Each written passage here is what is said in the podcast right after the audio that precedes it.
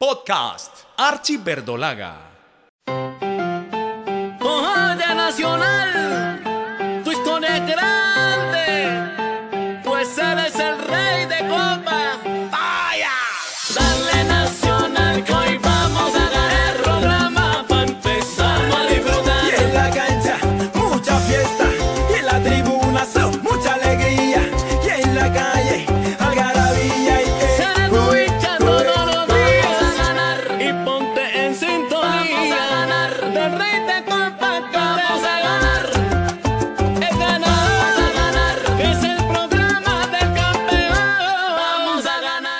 Saludo afectuoso le damos a y Cancheros Deportes. Hoy un especial donde vamos a conmemorar la tercera estrella de Atlético Nacional.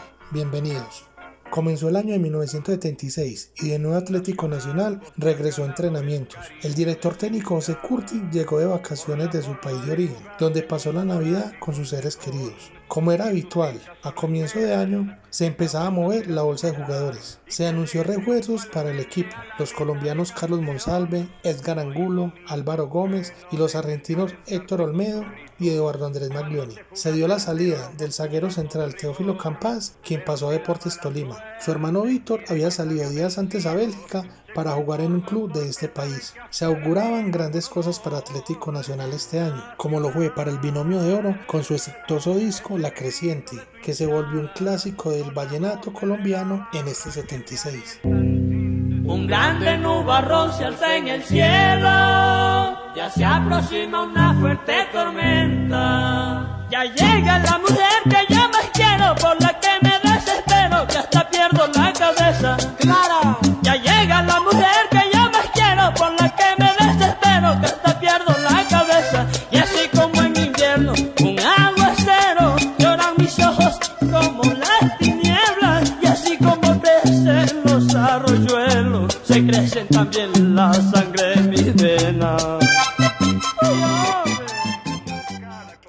febrero se dio inicio del torneo Apertura.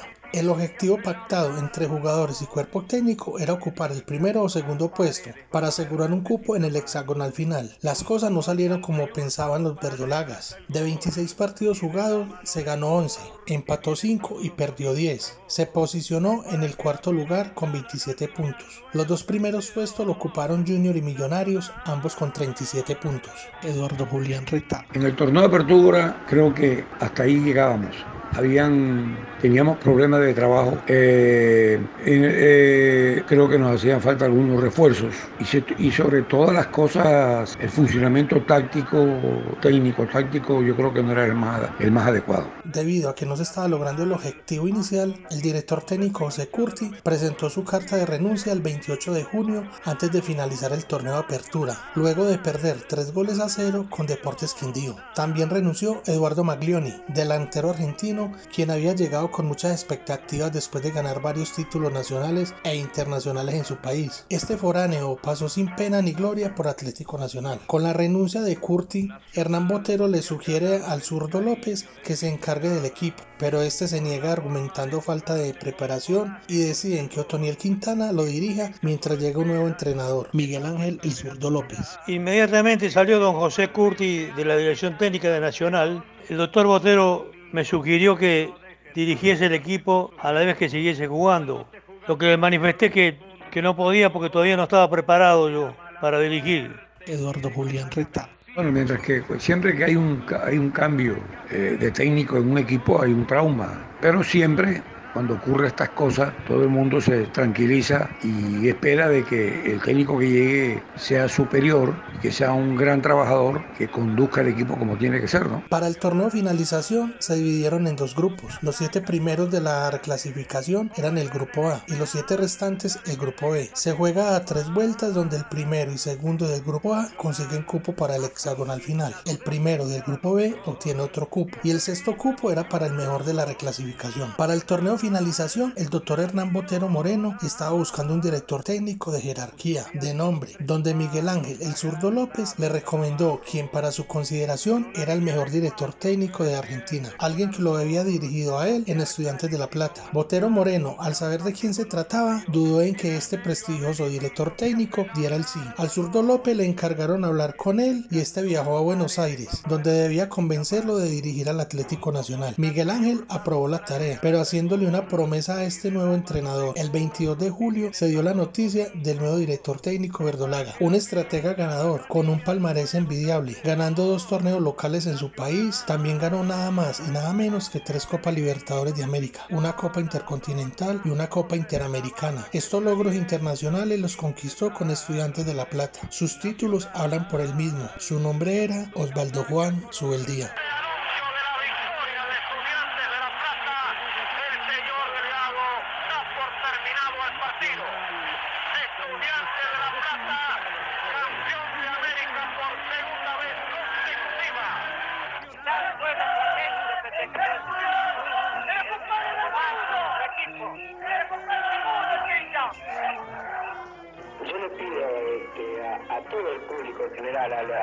Al todo argentino, que, estamos eh, más que contentos por el recibimiento de ayer, pero la gente, especialmente el estudiante de La Plata, que sepa comprender que el homenaje terminó ayer cuando dimos la vuelta olímpica. Yo soy creyente, creo en Dios, pero yo jamás voy a pedir a Dios para que gane estudiante. Voy a pedirle a Dios para que el pueblo argentino esté bien. Miguel Ángel el zurdo López. Le podía sugerir el director técnico mejor de Argentina. ¿Y quién es? Me dijo. Osvaldo Subeldía. Sí, pero no va a venir el señor, me manifestó. Es probable que, que no venga porque siempre en este momento está en la cresta de la ola, tiene ofertas de todos lados, hasta de, de Europa. Pero nada perderíamos con intentarlo. Yo tengo una buena relación con él y, y puedo ir y, y, preguntarle. Cosa que hice, por supuesto, con la autorización de, del doctor Botero. Y llegué a Buenos Aires, lo llamé telefónicamente a Osvaldo para una reunión a tomar un café y hablar. Y así, así nos reunimos y le manifesté el interés de Nacional. Y como esperaba, respondió, mire, ahora me gustaría, pero ahora no puedo porque tengo este compromiso. Antes tenía muchas propuestas anteriores. Y bueno, bien, entiendo. Es un gran club, una gran institución. Eso valió para que me hiciera la pregunta clave. ¿Y cómo es el equipo? Con usted somos campeones. Así le manifesté. ¿Está seguro de eso? Sí, estoy muy seguro. En esa reunión también se encontraba Carlos Vilardo, que era amigo también de Osvaldo,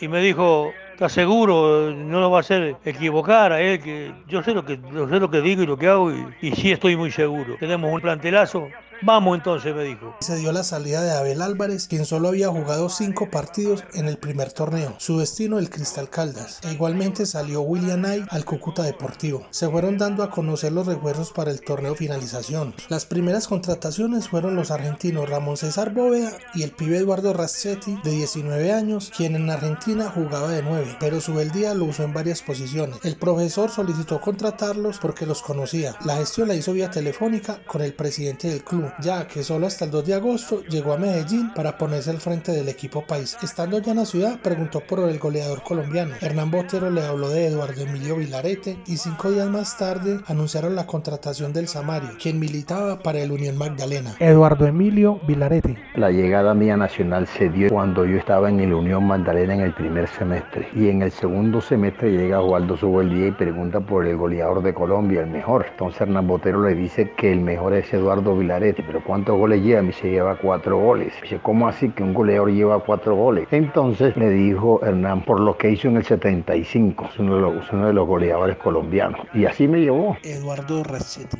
Eh, mi llegada a Nacional de Medellín, eh, vengo procedente de Rosario Central, yo jugaba en divisiones inferiores, que ya había jugado dos partidos en primera división, entonces en ese momento Enzo Genoni eh, lo lleva a Ramón César Bóveda, a Nacional de Medellín y, me, hablan a mí, me dan la posibilidad de si quería viajar, que tenía una, linda oportunidad para mostrarme y todas esas cosas, la, la, cual acepté. Yo acá jugaba, en Argentina jugaba número 9, yo era delantero. El profesor todo el día me iba, me iba llevando de a poco porque Nacional de, el equipo de Nacional tenía una plantilla muy interesante, muy buena, jugadores de mucha experiencia, jugadores de selección y muchos chicos jóvenes que estaban apareciendo, entonces eh, no era fácil jugar. Y bueno, me tuve que adaptar, jugué de número 5, entraba de número 8, reemplazaba muchas veces a Peláez y también me jugaba delantero, así que donde me necesitaba sube el día y estaba yo. Vamos César Bóveda. Me pide para que yo vaya a jugar a Atlético Nacional. Ahí ya estaba preparando todo cuando yo llegué ya. En mi llegada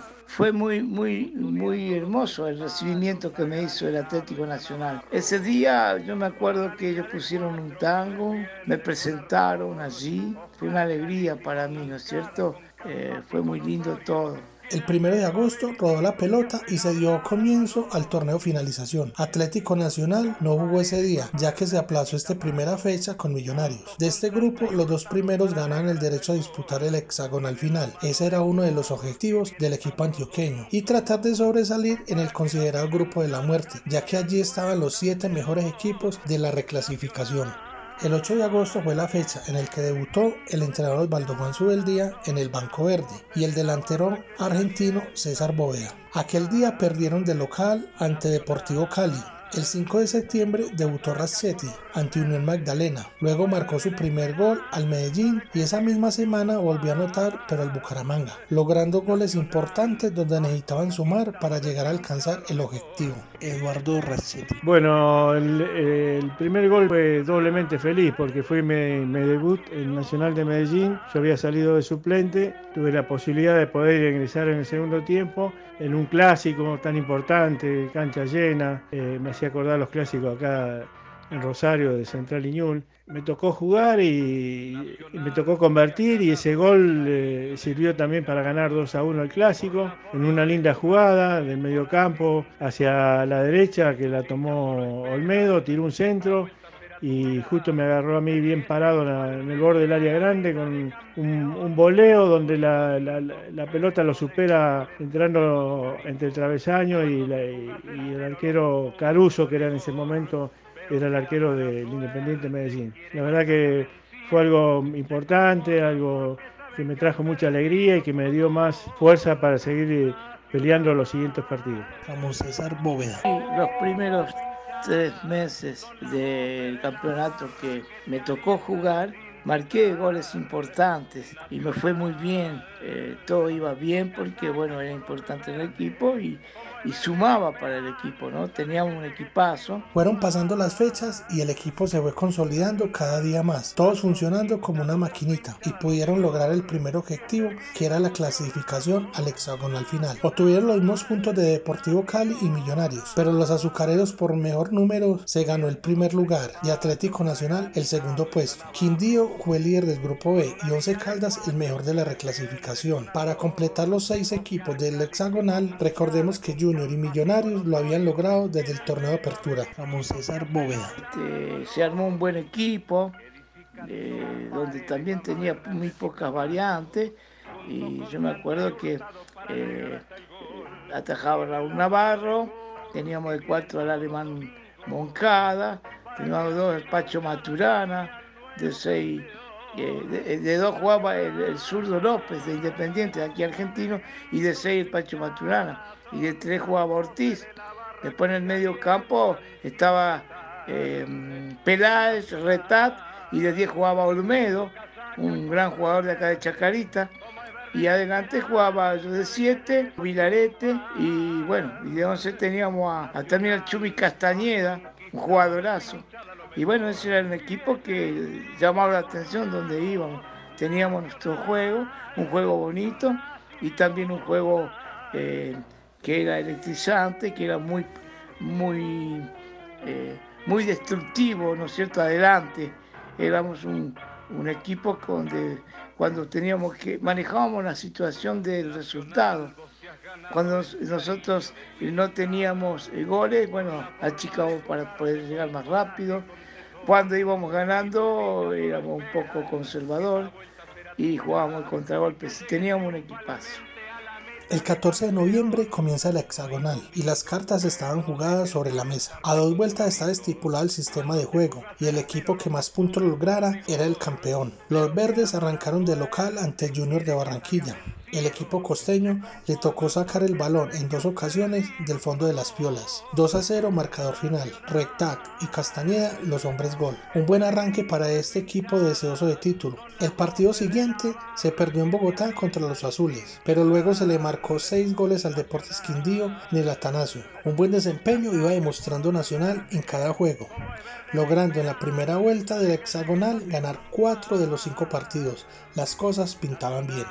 Eduardo Rachetti. Bueno, en el hexagonal final me fue bastante bien porque tuve la suerte de, de, reemplazar o para Olmedo la desgracia de salir, que es un gran jugador y bueno, salió Olmedo, entre yo, anduve muy bien y tuve la suerte también de hacer el, el tercer gol y que sirvió para sumar, para estar cerca ya de, lo, de, la, de la punta de, del campeonato final. Eduardo Julián Reta. Sí, del hexagonal final hice gol a Junior y a Quindío. Yo no, no era goleador, era un volante mixto de marca, pero de cuando en cuando metía goles. El partido clave para Atlético Nacional poder llegar con opción de título y dar la vuelta olímpica en Manizales fue el 16 de diciembre en el Estadio Atanasio Girardot, enfrentando al Deportivo Cali. Una final adelantada donde los verdes vencieron 3 goles a 0 a los azucareros. Una presentación excepcional de Eduardo Emilio Vilarete, quien marcó doblete, y donde Iván Darío Chumi Castañeda logró el otro gol. Este par de jóvenes goleadores al lado del argentino Bóveda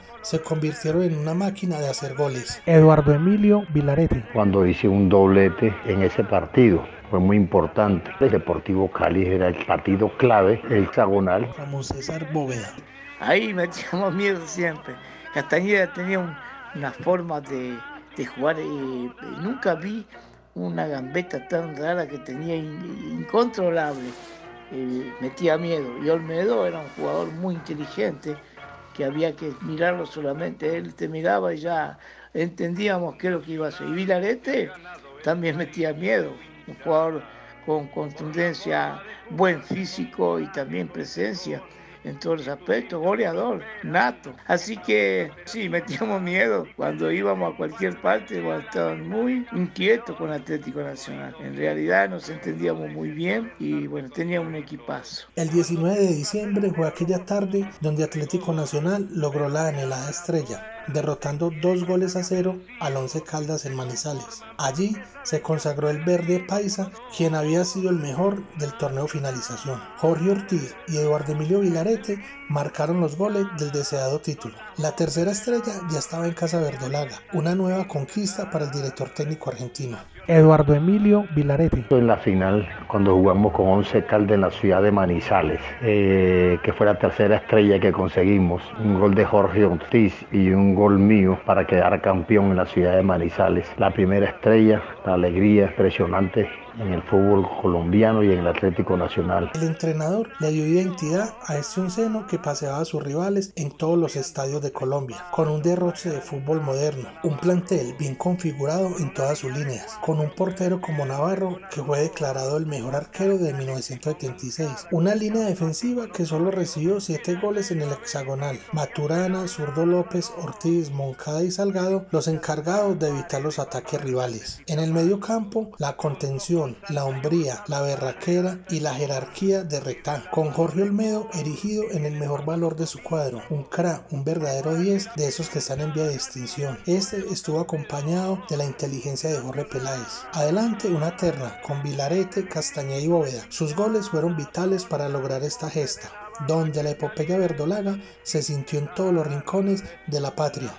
Contaron con unos jugadores suplentes que cada que el entrenador les dio la oportunidad aportaron su granito de arena. Ellos fueron Carlos Monsalve, Edgar Angulo, Hugo Horacio Londero, Gustavo Santa, Eduardo Rassetti, Otoniel Quintana, Álvaro Gómez y Carlos Bula. Eduardo Julián Rita. Tuve oportunidad de estar con grandes jugadores de selección y nacional. Fue una época donde eh, trabajé, trabajé con Vilarete, que era un gran nueve, era un hombre que metía muchos goles, con Navarro, Raúl Navarro, con un gran jugador, creo que entre los mejores jugadores colombianos, Víctor Campás.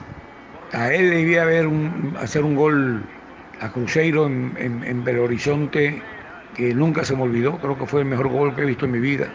Eh, Londero, Londero metía muchos goles. Mire que de todos estos goleadores estaban entre los mejores goleadores de, todos los tiempos.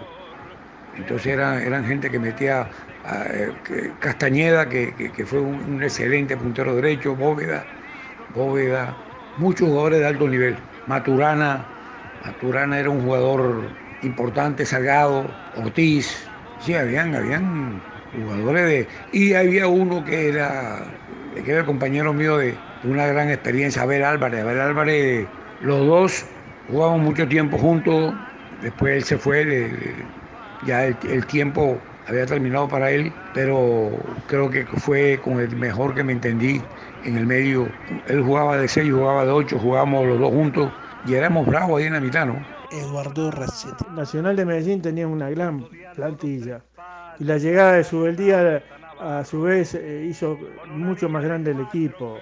Eh, tenía una forma de trabajar eh, novedosa para, para Colombia, muy ordenado, muy bien tácticamente con, muchas jugadas preparadas, eh, tiro libre, corne, y a su vez fue acomodando todos los jugadores que tenía, fue acomodando en sus respectivos puestos y le rendían partido tras partido. Entonces, eh, y sumado a eso, eh, la, confianza que te daba, nosotros jugábamos de igual a igual en cualquier cancha, íbamos a Barranquilla, íbamos a Bogotá, al Campín, a cualquier cancha y jugamos de igual a igual. Entonces, eh, se potenciaba el equipo con los grandes jugadores y con la confianza. Eso es lo que yo recuerdo y entonces era un equipo casi invencible. En las gradas del estadio Manizaleño se escucharon coros que decían Botero, Botero, Botero, en homenaje al presidente del club, Hernán Botero Moreno, quien dio todo por esta institución y siempre quiso lo mejor para la hinchada nacionalista. Un reconocimiento muy merecido para el dirigente paisa, Ramón César Bóveda. El presidente nuestro, ¿no es cierto? Hernán Botero Moreno, tengo buenos recuerdos de él, me ha tratado bien, era un presidente que estaba acompañando siempre al equipo, estaba casi todos los días con el plantel, eh, a pesar de que él tenía muchos trabajos, aparte de su trabajo particular, y bueno, nos atendía bien. Un buen presidente activo y bueno, no se le escapaba nada. Y así que eso era una ayuda muy importante para nosotros. Atlético Nacional se coronó campeón con 14 puntos. Seguido Deportivo Cali, su campeón con 12. Los héroes del título fueron Raúl Navarro, Octoniel Quintana, Gerardo Moncada, Francisco Maturana, Gilberto Salgado, Álvaro Gómez, Ariel Valenciano, Gustavo López, Miguel Ángel López, Jorge Ortiz, Jorge Peláez, Carlos Monsalvi, Eduardo Retac, Carlos Bula, Jorge Olmedo, Hernán Darío Herrera, Edgar Angulo, Hugo Horacio Londero, Ramón César Bóveda, Eduardo Razzetti, Gustavo Santa, Eduardo Emilio Vilarete, e Iván Darío Castañeda. El profesor Subeldía logra un título más para su palmarés y una estrella para seguir enriqueciendo la historia verdolaga. Una máquina de jugar buen fútbol o Atlético Nacional, donde en momentos fue una planadora. Vamos César Bóveda. Respecto a la final que tuvimos en Manizales, yo te cuento algo. Eh, yo tuve campeonatos ganados aquí en Argentina antes de irme a Colombia. Realmente eh, lo que pasó allí en Manizales y el recibimiento que tuvimos después, no lo viví en otra oportunidad lo viví ahí, algo tan hermoso, tan contundente y tan llamativo el recibimiento que tuvimos en Medellín cuando llegamos, ¿no es cierto?, al aeropuerto, fue algo muy, espectacular. Y el trabajo que tuvimos allá en Manizales fue el resultado de un trabajo arduo que hicimos, el trabajo de, de, unión del grupo. La alegría fue inmensa y el recibimiento en Medellín fue un espectáculo que yo nunca viví en mi vida. Y gracias a Dios, siempre doy gracias a Dios de esos momentos, que aún los hechos hablan más fuerte, ¿no es cierto? Nosotros hemos vivido eso y mi experiencia personal fue extraordinaria.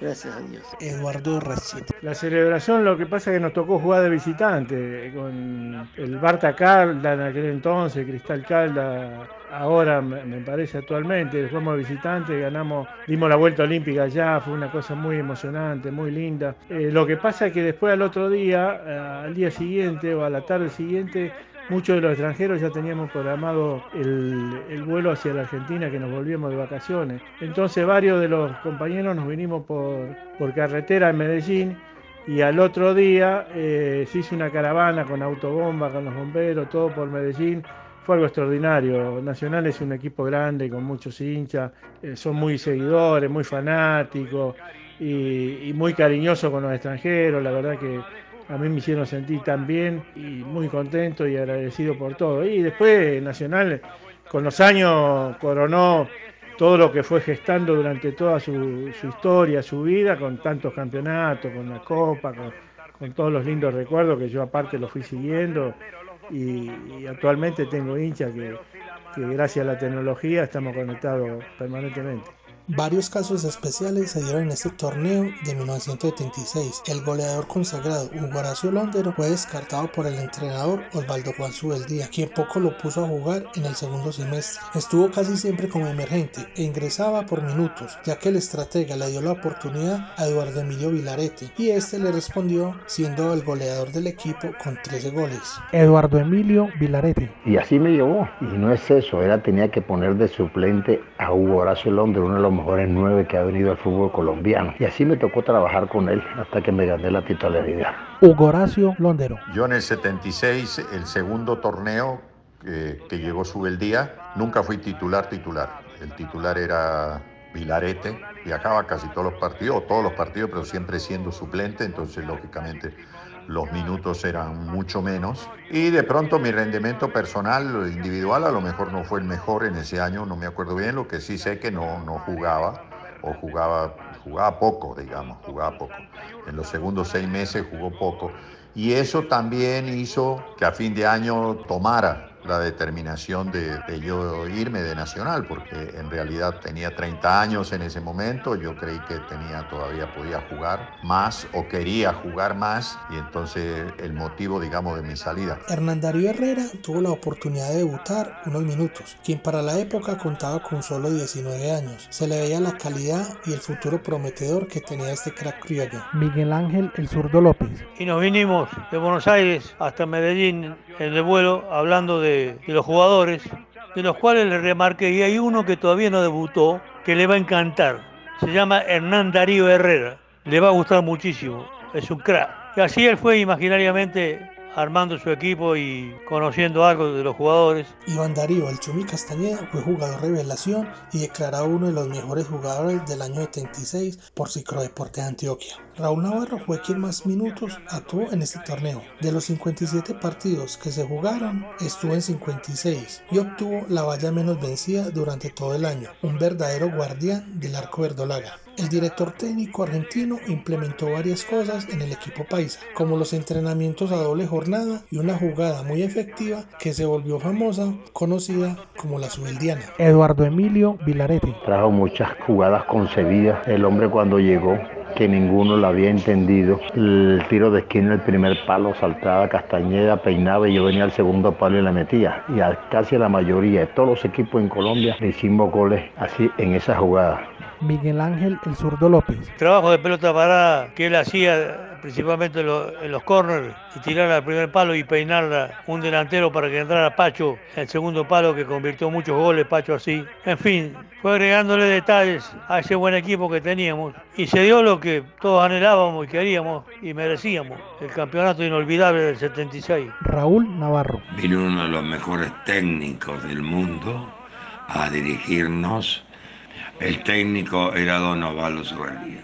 Osvaldo se ingenió para buscar lugares como fábricas, como lugares mucho más adecuados para trabajar mucho más tiempo, para que el, el arquero pudiera trabajar, porque el equipo eh, iba bien y ganaba siempre. Eduardo Julián Recta. Era un equipo que trabajaba mucho con pelota quieta, tiro de esquina, metíamos muchos goles con tiro de esquina, sobre el día marcó el pique al primer palo, yo estaba yo ahí, yo siempre picaba el primer palo.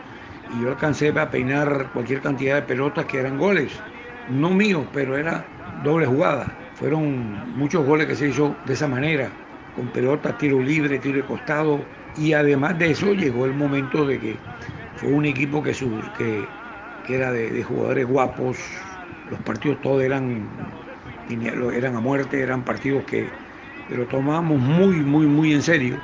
Y yo creo que todo eso le volteó la cara a la fisonomía de- del Atlético Nacional. Para los jugadores de Atlético Nacional campeones de 1976 le dan todo el mérito al profesor Osvaldo Juan Subeldía, quien cambió la mentalidad y la forma de trabajar del equipo al 100%. Incluso algunos afirman que cambió el fútbol colombiano.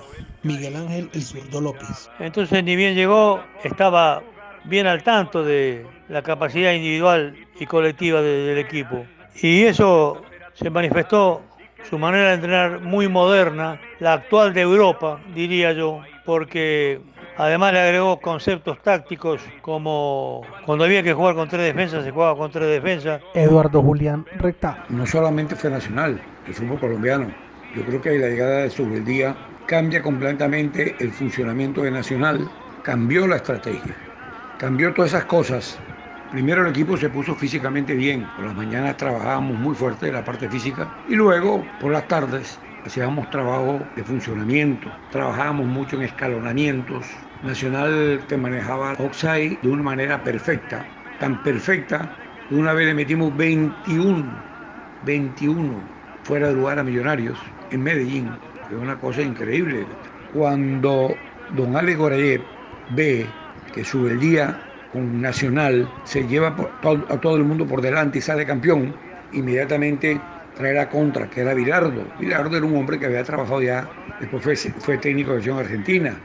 Entonces Bilardo era discípulo de Subeldía, vino la, el, el contrapeso. Tanto es que al año siguiente eh, el torneo prácticamente fue peleado por Nacional y por Deportivo Cali. Después se notaba que en Colombia todo el mundo trabajaba, averiguaban cómo trabajaba Nacional y aplicaban todo lo que Subeldía quería hacer. Entonces el cambio fue total.